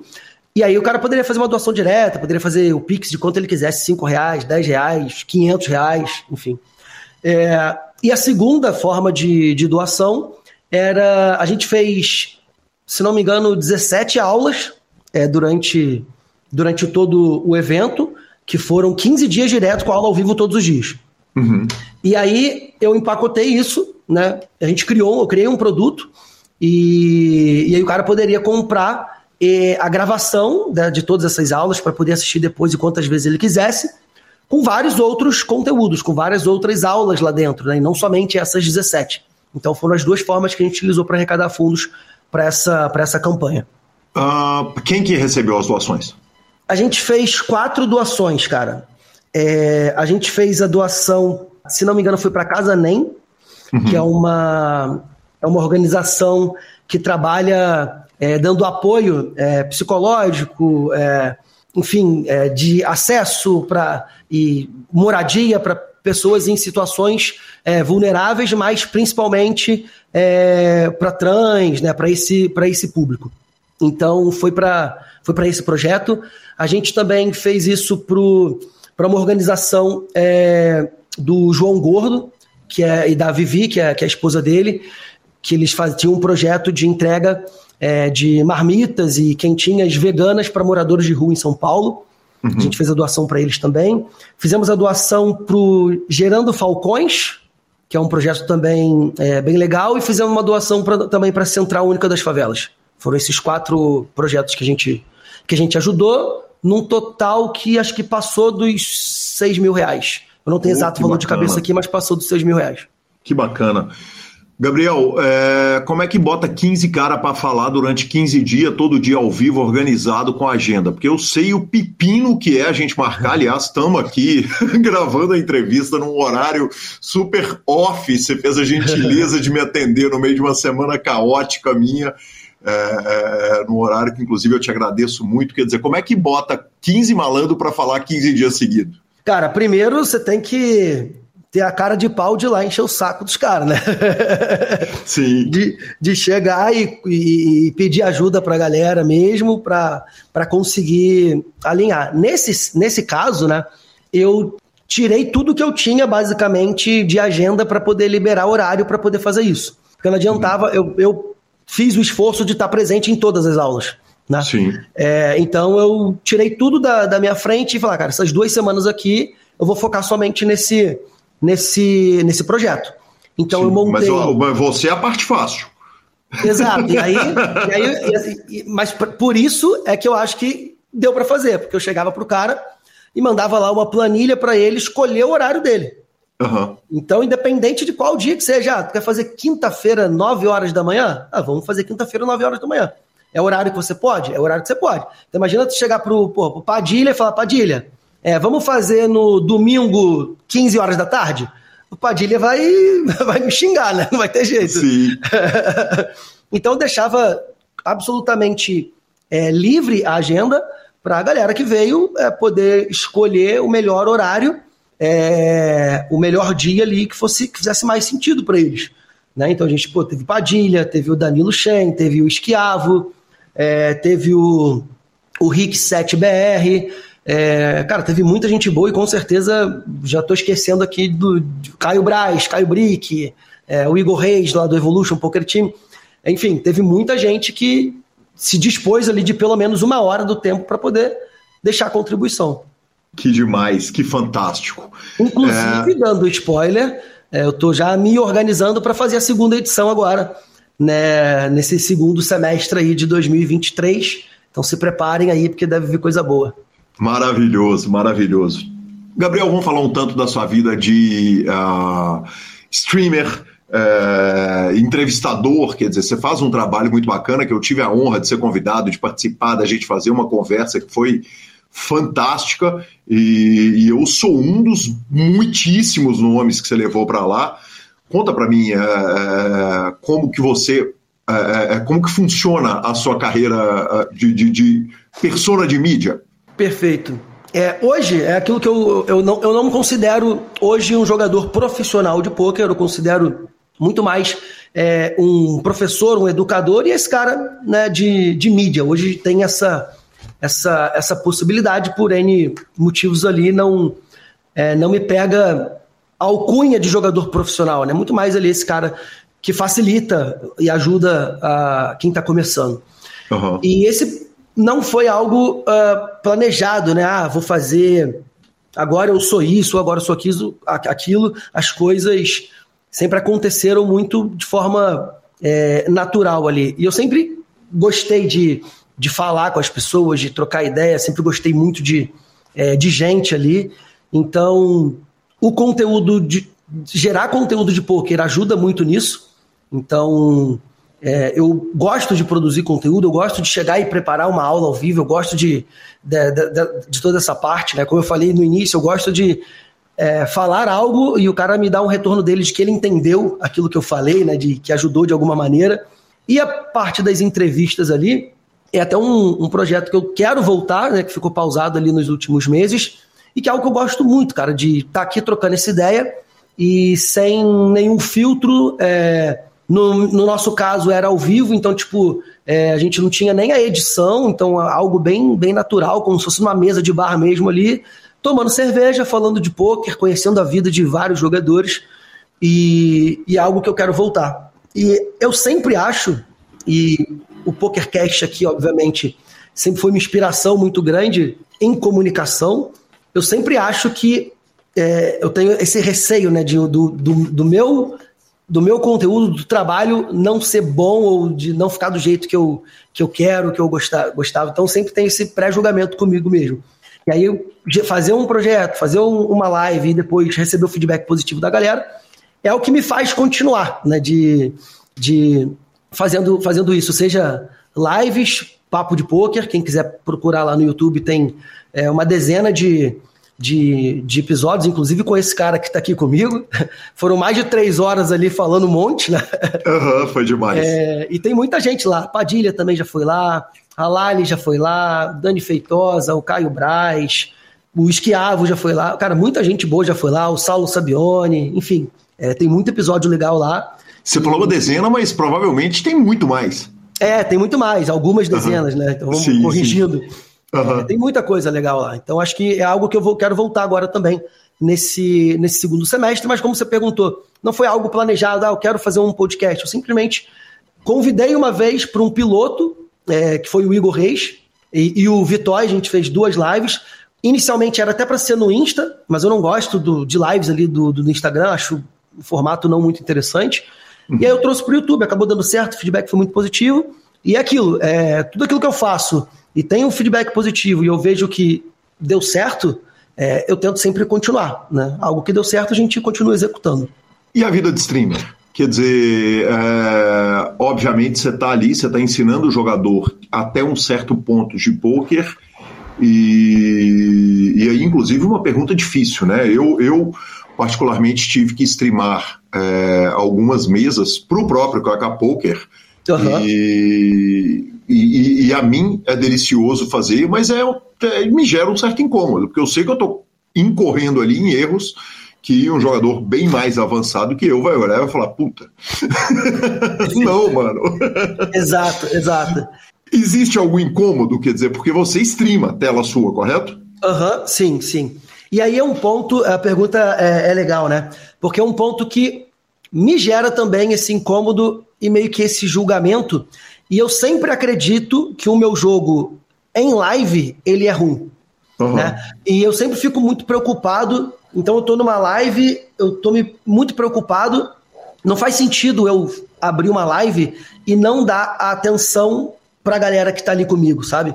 Então eu me preocupo muito tentar sempre responder as perguntas da comunidade, de quem está ali, e eu sempre acho que isso me atrapalha, eu perco muita qualidade do meu jogo é, quando eu estou ao vivo. Uhum. Então, eu já isso já isso é certo e acredito que outros streamers também tenham isso. Obviamente, você vai ter que dividir o teu foco ali em várias outras coisas. A qualidade técnica do teu jogo não tem como ela se tornar a mesma. Você vai perder é, qualidade ali estando numa live. Então, por esse motivo, é, eu acredito o, a stream ela não é o formato que eu prefiro gerar conteúdo, porque eu acredito que eu posso é, incorrer nesse tipo de, de erro.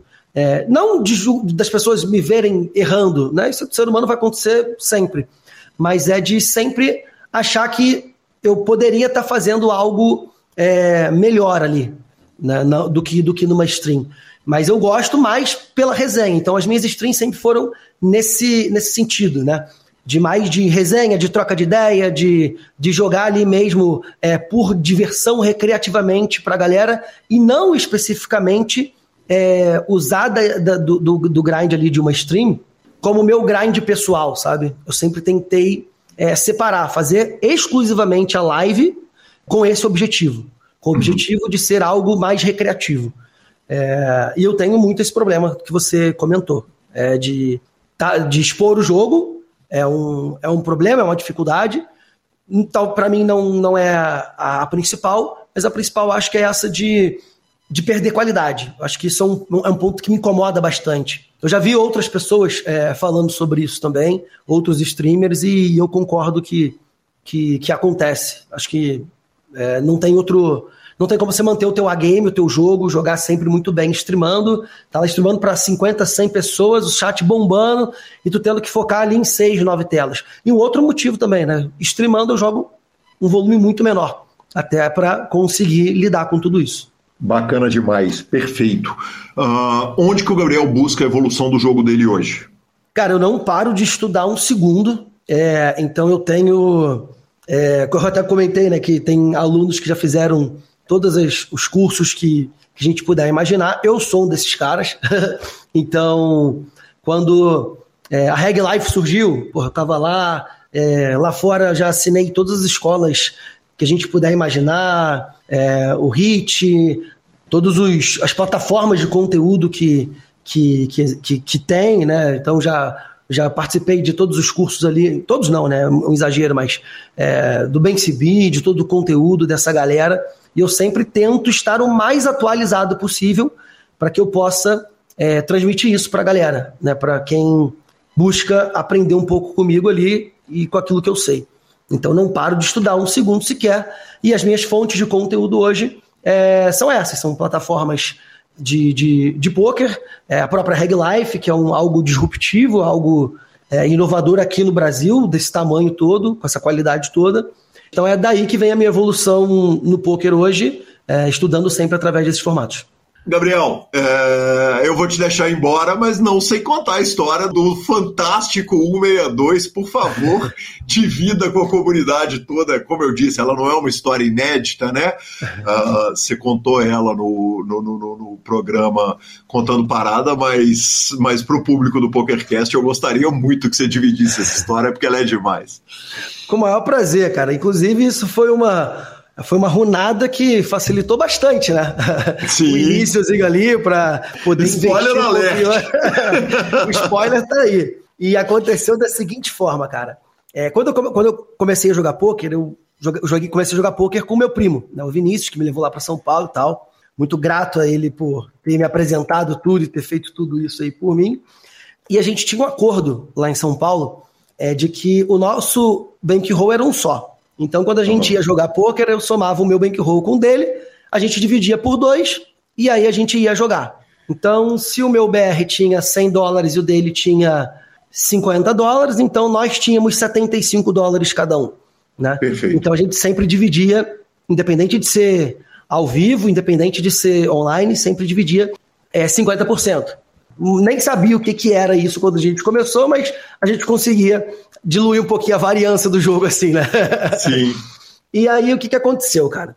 Teve uma, uma vez, foi em 2012, sempre, se comuni... a gente, sempre me comunicava com ele, falava, e aí, vamos jogar onde hoje? Vamos jogar na minha casa, na tua casa, levava lá o notebook, a gente comprava lá um, algumas cervejas lá, um petisco, ficava jogando poker online. Nesse, nesse dia, ele acabou chegando antes, né? E, e não me esperando para poder começar a jogar. E aí eu cheguei, a gente já tinha feito essa, esse cálculo, né, do, de quanto cada um ia ter para poder jogar. E aí eu cheguei, olhei minha conta lá e falei, ué, minha conta tá zerada? Que parada é essa? Cheguei é, seja, você já, já, partiu de conta zerada, você chegou lá é, com a conta part... zerada. Já não tinha nada, exatamente. Falei, ué, pô, Vinícius, aí, você não mandou lá para poder, poder engatar aqui? Aí eu cheguei na casa dele, aí ele me olhou, não respondeu nada. e aí eu fui até o computador lá e fui ver o que, que ele estava jogando e tinha duas telas abertas. Uhum. Eu falei, ih, rapaz, tá estranha essa parada aqui, mano. Aí eu fui olhar os torneios que ele tava jogando. Nesse dia, juntando os nossos dois caixas, né? A gente devia ter quase 164 dólares uhum. no caixa. Então eu devia ter um, pelo menos ali uns 80 dólares na minha conta para jogar. Quando eu fui olhar os torneios que ele tava jogando, do ladinho esquerdo ele tava jogando um torneio de 1,10 dólares, uhum. um dolinho ali. Eu falei, cara, se aqui tem um dólar, o que, que tem na outra? Só tem duas telas aqui, né? e aí ele engatou, não sei o que, que bateu na cabeça dele, ele engatou num torneio que tinha no PS, que era o 162 Nightly 50 Grand. Um torneio de 162 dólares. cara, eu nunca tinha jogado um torneio tão caro. Eu falei, Vinícius, tá maluco, cara? É, agora já não tem como mais cancelar o registro. O torneio não já tinha começado. Não foi misclick, foi proposital. Né? Uhum. E aí eu falei, pô, deu ruim, né? Quebramos. Agora vamos ter que daqui a pouquinho depositar alguma merreca ali de novo. Caímos é, é que ainda dólar. tá sobrando uns 40 dólares nessa conta, uns 20 dólares ali. Exato. E aí a gente caiu do 1 dólar, obviamente, né? A gente caiu do 1 dólar e sobrou só a tela do 162, velho. E aí foi jogando, jogando, jogando, o torneio vai afunilando, a gente vai chegando Importante na... dizer, isso pós Black Friday, já não é mais isso. aqueles field maluco, não. São, são é. grandes fields, mas, mas um field já muito endurecido, né? Aham, exatamente. Isso foi 2012 ali, mais ou menos. E aí foi jogando, o torneio afunilando, reta final, ITM, paradinha lá, e eu falei, cara, será, velho, que vai dar alguma parada aí? Mesa final. Pegamos mesa final da parada. E eu até falei lá no Poker Confali, eu quero fazer isso, eu quero pegar esse torneio para revisar esse torneio depois. tipo, 10 anos atrás, sabe? é, para ver as barbaridades ali que a gente fez. E aí, cara, pegamos acho que quarto lugar no torneio, velho. Forramos, se não estou enganado, em 6 mil, 5 mil, 6 mil dólares, não lembro agora de cabeça. Em um torneio que não era nem para ter engatado, cara. e aí deu certo. Pegamos ali o quarto lugar ali, forramos uma notinha, de longe a maior premiação da carreira ali, né, do, do no, no poker até então. E a forra deu, e, e, e o miss, não foi misclick, né, mas o clique deu certo. Então Sim. saí de um bankroll ali de 164 dólares para agora tem mais de 4K. E aí o acordo foi cumprido. Metade para cada um. E aí vamos embora, porque agora a gente começou com com um empurrãozinho a mais ali, né? com direito a um esporro colossal no primo ou com direito a obrigado por ter, por ter jogado de forma completamente irresponsável com o nosso dinheiro? Não, e o pior é você sair de um torneio desse e tem um problema de você achar que você está jogando muito bem, né? Tipo, claro! a, gente, a, gente, começou a pensar, cara, será mesmo que a gente jogou tão bem para ter isso daqui? Não rolou. O, fiquei bolado, muito puto com ele no início ali. Mas aí depois as coisas foram, acontecendo. Eu falei, ah, já estamos engatados mesmo, né? Agora não tem jeito. Vamos lá pegar a cerveja e engatar esse monte de gente aí que está nesse, nesse field aí para ver o que, que vai dar. E aí, óbvio que depois só alegria, cara. E, Quanto desse dinheiro que foi rasgado jogando torneios que vocês não batiam ou nada? Ou vocês voltaram o pé pro chão e, e voltaram a jogar os baratinhos? Cara, eu, eu voltei a jogar torneios baratos uhum. e eu peguei boa parte, peguei uma parte desse dinheiro para poder reinvestir no próprio, no próprio jogo. Então, cara, daí eu consegui melhorar o setup, comprar um monitor um pouco melhor. É, peguei e consegui adquirir o HM para poder ter ali acesso às stats, analisar as minhas próprias. Então, uma grande parte do dinheiro eu reutilizei e reinvesti ali no jogo, né? É, parte, obviamente, eu saquei para poder aproveitar daquilo ali. Eu acho que todo mundo tem que fazer isso. Não adianta tu jogar, jogar, jogar, jogar, jogar, jogar e não aproveitar daquele, é, daquele ganho que você teve. Só que me arrisco dizer que eu consegui aproveitar melhor do que, do que o meu primo. Ele sempre teve essa. muito mais. É, um descontrole do que o controle ali em termos de bankroll e tudo mais. Mas eu consegui aproveitar muito bem consegui continuar jogando ali os torneios micro. É, subiu um pouquinho, porque eu jogava micro do micro, só se tingou, então passei a jogar um pouquinho mais, uns torneios de 5 dólares, para poder ter essa, essa experiência um pouquinho maior, já que tinha um bankroll maior. E, e aí depois foi tudo dando certo, que foi quando, né, com esse bankroll maior, jogando alguns torneios um pouquinho mais caros, conseguiam ter um gráfico minimamente é, positivo, de 2012 para 2013, é, não fiz loucuras, não joguei em nenhum torneio assim muito caro. É, consegui botar o pezinho no chão, que foi o que eu acho, que aí entra naquela parte da, da consistência, de, de focar mais em uma modalidade ali, que foi o que me. Foi que eu consegui, através disso, eu consegui entrar, por exemplo, pro Akari Team. Porque eu consegui uhum. ter esse, esse histórico é, positivo, mesmo que jogando barato ali. Mas foi um empurrão gigantesco ali, ajudou demais esse, essa, esse resultado inesperado ali. Não indico para ninguém, tá? que fique claro. Crianças não façam isso em casa. Não reproduzam isso em casa, por favor. O primo tá no game, Gabriel? Joga, joga recreativamente. É, joga, joga direitinho, é, mas não joga profissionalmente. Ele continuou na carreira de, é, de, de TI, continuou até hoje, mas, mas joga sim, tá, tá no jogo. E o ex-gerente que te mandou embora lá atrás para você poder ter a paz para começar a, a, jogar e construir sua carreira? Ele sabe disso tudo? Ele sabe em partes, né? Porque depois que eu saí, é, eu voltei para São Paulo uma vez e a gente almoçou junto. Eu falei, cara, é, agradeci mais uma vez, né? Se não fosse por ele, talvez eu, eu poderia estar aqui, mas seria um pouquinho mais difícil, né? Porque ele foi completamente é, gente boa e fez tudo todo possível para para que eu pudesse sair pela porta da frente ali. E, muito importante, né? Ele falou, cara, vai, e se não der certo, tu me manda uma mensagem depois, me manda um e-mail que a gente vê o que consegue aqui para você voltar e tal, né? Então, é, o Thiago, Valadão, abraço demais, muito tempo que não não tenho contato com ele, mas eu consegui mostrar para ele é, um ano depois ali que eu ainda estava no jogo, que estava dando certo e que e agradeci mais uma vez é, tudo aquilo que ele tinha feito por mim. Gabriel, que bacana, cara. Que gosto, que prazer. Um cara fantástico, um cara que tem um defeito, né? Importante dizer, um defeito de tantos como Luiz Bloomberg e outros flamenguistas, né? cara, mas, mas que demais, que hora e meia prazerosíssima que tive aqui com mas você. Há, temos que fazer um destaque, Calil, desculpa te interromper, que se é um defeito, já dizia Nelson Rodrigues, né? Todo mundo, todo ser humano, vivo ou morto, já foi Flamengo um dia, então todos nós temos esse pequeno defeito aí em, em, alguma, em algum grau, diga-se de passagem. Gabriel, prazer enorme te receber aqui no PokerCast, um cara pelo qual tenho admiração profunda e como você disse que, que, que tem o PokerCast como inspiração, eu adoro te ver uh, trabalhando, seja na parte técnica, seja na parte de entrevista, e é uma honra te receber aqui no PokerCast. Cara, eu que agradeço o convite, né? Como eu falei é, lá atrás, ouvindo aqueles podcasts é, antigos lá, e você com o Lanza ainda, ouvindo todas aquelas histórias, aqueles caras que eram inacessíveis, né, teoricamente, para quem estava começando ali. E, tipo, hoje estar tá aqui trocando essa ideia contigo é, porra, é uma realização muito grande, cara, de, de verdade. Agradeço muito aí o, o, o convite. Pode ter outros, inclusive faço o convite para você, para a gente voltar lá é, e bater mais alguns outros papos é, ao vivo. E, cara, vai ser sempre um prazer e o que você precisar, e o que a comunidade precisar, eu estou sempre disponível para poder ajudar, para poder contribuir é, da melhor maneira possível, cara. Isso é, essa é a minha missão aí e não tem como a gente fugir disso, não. Obrigado é, pelo convite, obrigado aí por tudo, pelas palavras, pelo espaço. E fico à disposição sempre, meu querido. Meus parabéns e tamo junto. Valeu, Calil, tamo junto. Só pedir pra galera que quiser seguir a gente lá, Gabriel F Poker no Instagram.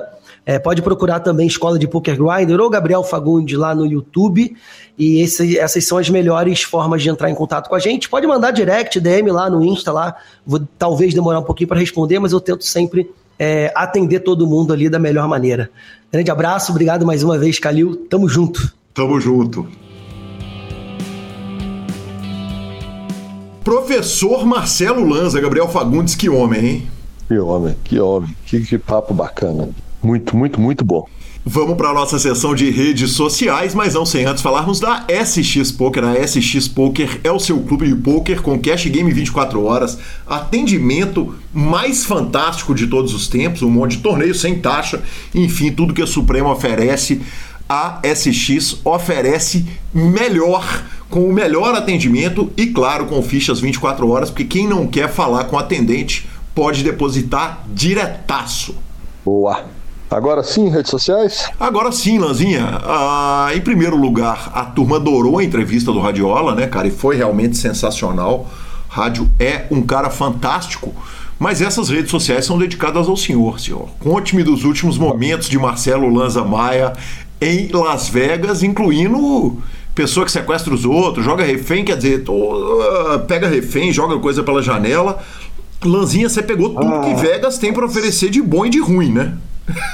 Pois é, rapaz. Do nada a gente é surpreendido com aquele mundaréu de carro de polícia na strip aqui, uma loucura, sirene para todo lado, e a gente vai ligar a televisão, que a gente fica preocupado, né? Já teve vários casos de atiradores e tudo mais.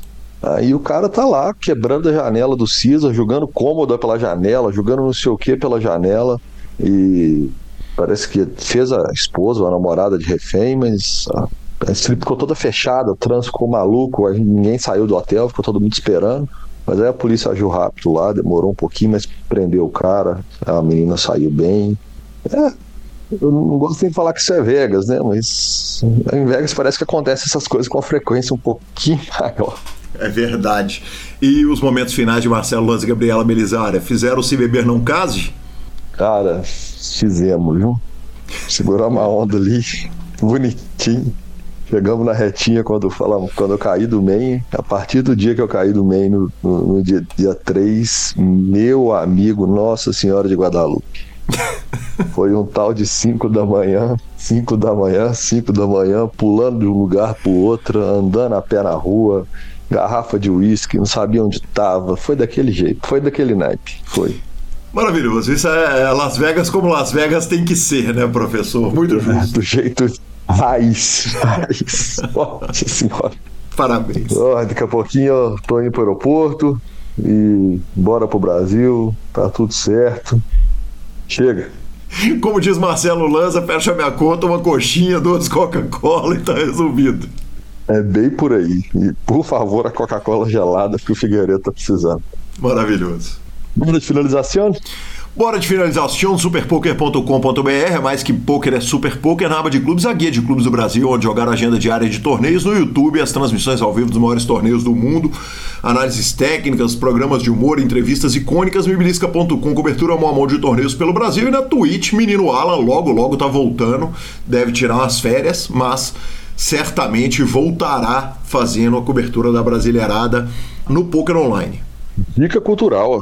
Lazinha, assisti um filme delícia, viu? Chama Mixed by Harry. É um italiano que tá no Netflix uh, de um menino que era um DJ, começou a fazer fitas na Itália, uma história real, e de repente ele vira o maior pirata da, da, da Itália, né? No sentido de pirataria do mercado fonográfico.